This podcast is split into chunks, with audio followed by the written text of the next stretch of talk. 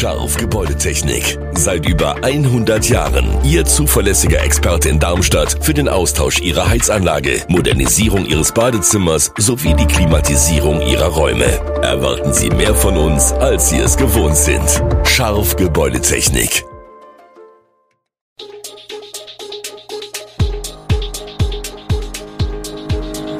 Gude, unser morgendliches News Update. Das Wichtigste aus Südhessen für Sie im Überblick.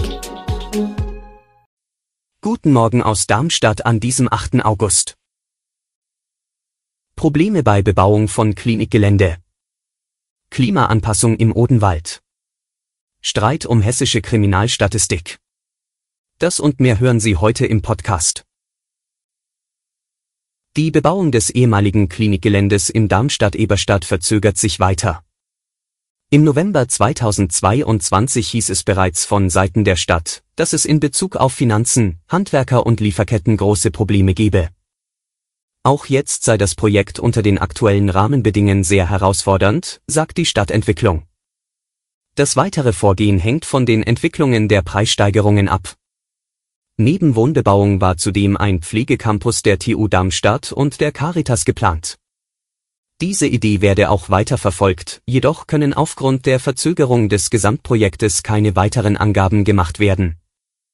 Auch die Dotter Stiftung hat Interesse an Räumen im ehemaligen Verwaltungsgebäude der Klinik geäußert. Die Unterbringung von Flüchtlingen, die der damalige Oberbürgermeister Jochen Patsch noch vor wenigen Monaten ins Gespräch brachte, ist hingegen nach Angaben von Stadtsprecher Markus Stippak auf dem Gelände derzeit nicht vorgesehen. Im Odenwaldkreis sind die Auswirkungen des Klimawandels spürbar, aber die Umsetzung von Klimaanpassungsmaßnahmen ist unzureichend. Laut einer Recherche haben nur wenige Kommunen ein ausformuliertes Klimaanpassungskonzept. Der Odenwaldkreis plant Maßnahmen wie mehr Grün und Schatten gegen die zunehmende Hitze. Hitzetage mit über 30 Grad haben sich seit 1993 verdoppelt und Hitzewellen werden bis 2050 häufiger erwartet. Auch Dürremonate haben im Kreis zugenommen. Der Rückbau schneller und die Förderung langsamer Abflusssysteme sowie hitzetolerante Bepflanzung werden bereits umgesetzt. Eine Jahrhundertflut ist im Odenwaldkreis unwahrscheinlich, doch mehr Starkregenereignisse werden erwartet. Die Flächenentsiegelung verbessert die Lage, aber die Renaturierung der Bäche verläuft zäh. Der Kreis plant einen eigenen Hitzeaktionsplan für die kommenden fünf Jahre.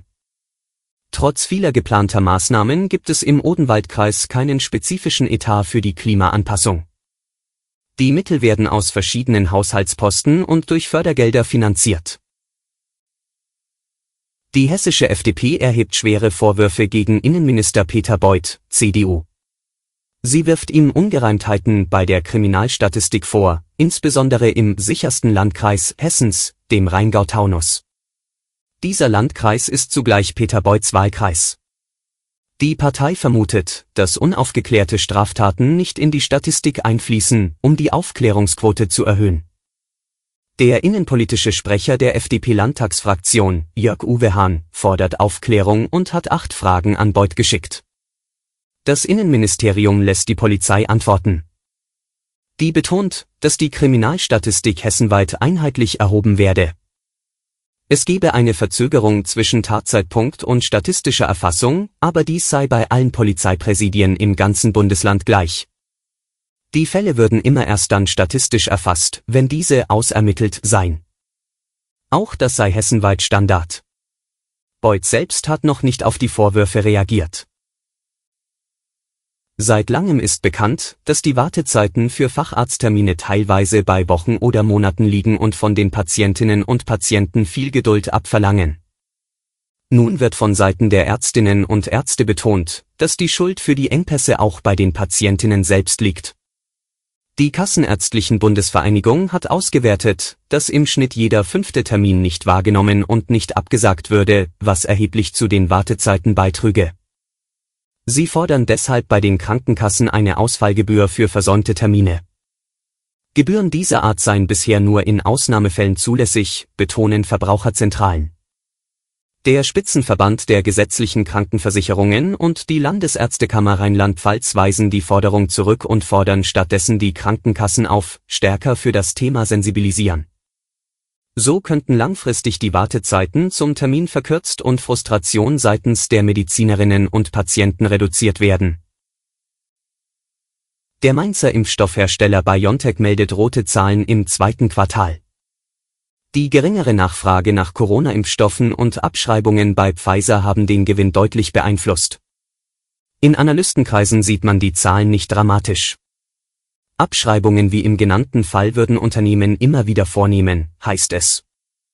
Ein Nettoverlust von 190 Millionen Euro ist zu verzeichnen, im Vorjahr gab es noch einen Gewinn von 1,67 Milliarden Euro. BioNTech bleibt jedoch optimistisch und erwartet für 2023 Umsätze von insgesamt 5 Milliarden Euro aus dem Verkauf des Corona-Impfstoffs. Die Entwicklung von Krebsimpfstoffen geht ebenfalls voran. Eine zulassungsrelevante Phase 3 Studie für den Wirkstoff BNT 316 gegen Lungenkrebs wurde gestartet, weitere Studien sind geplant. Trotz der unsicheren Gewinnsituation investiert das Unternehmen mit Sitz in Mainz massiv in Forschung und Entwicklung. Neuer Streit in der Ampelkoalition, der von Bundesinnenministerin Nancy Faeser aufgenommene Vorschlag zur Abschiebung nicht verurteilter Angehöriger krimineller Clans stößt in der Koalition auf Widerstand. Für die Grünen komme eine entsprechende Regelung nicht in Frage, wie ihre Parlamentsgeschäftsführerin Irene Mihalic deutlich machte. Die Koalition habe vereinbart, die Abschiebepraxis zu reformieren und effektiver zu machen. Dazu erwarten wir von der verantwortlichen Innenministerin konkrete, belastbare Vorschläge, sagte Mihalic. Ein Diskussionspapier des Ministeriums sieht vor, dass eine Ausweisung bereits möglich sein soll, wenn Tatsachen die Schlussfolgerung rechtfertigen, dass jemand Teil einer kriminellen Vereinigung war oder ist.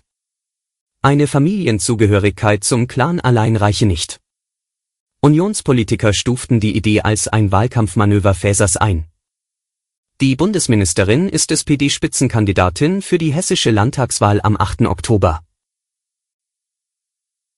Alle Infos zu diesen Themen und noch viel mehr finden Sie stets aktuell auf www.echo-online.de.